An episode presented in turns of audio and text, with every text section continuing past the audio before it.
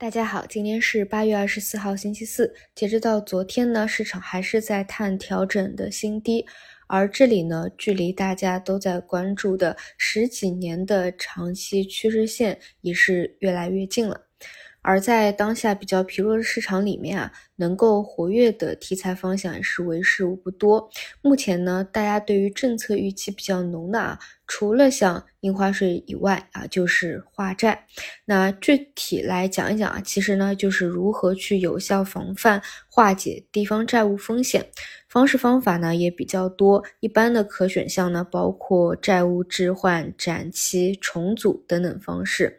那现在有一个说法比较多的啊，就是说可能在这个周末就会看到很多画展。啊。相关的一些政策，所以呢这一块的预期比较浓重。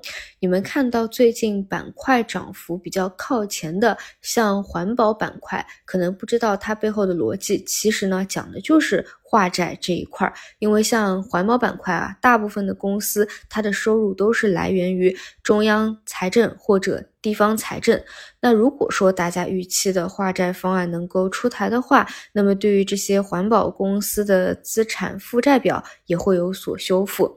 那事实上呢，这种说法还是基于大家对于这一块政策出台的一个预期，也是有 N 计算机的这样一个嫌疑的。所以其实呢，也只能把它当做一个。啊，短线资金在这样弱势里面啊，去出的一个题材啊，所以没有相关的短线交易的能力呢，还就是说多看少动为好吧。那如果说是有去。有政策预期这一块的话呢，也是为数不多的，现在还比较活跃的方向可以去看一看的啊。其实简单总结一下，就是呃，化债嘛，分成两块，一个就是政府跟你欠债了啊，或者你欠政府比较多，那现在呢这一块有你受益的这样的一个预期，但是呢还是偏向于短线啊。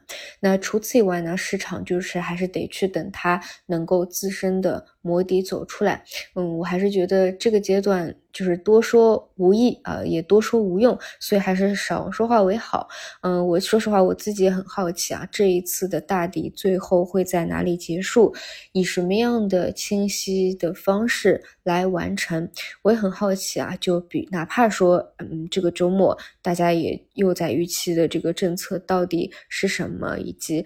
到底真正重磅的一些内容什么时候会来？还有像美国的降息到底什么时候能够到来？我也很好奇，在这一次大底探完以后，未来的爆发力能够有多强？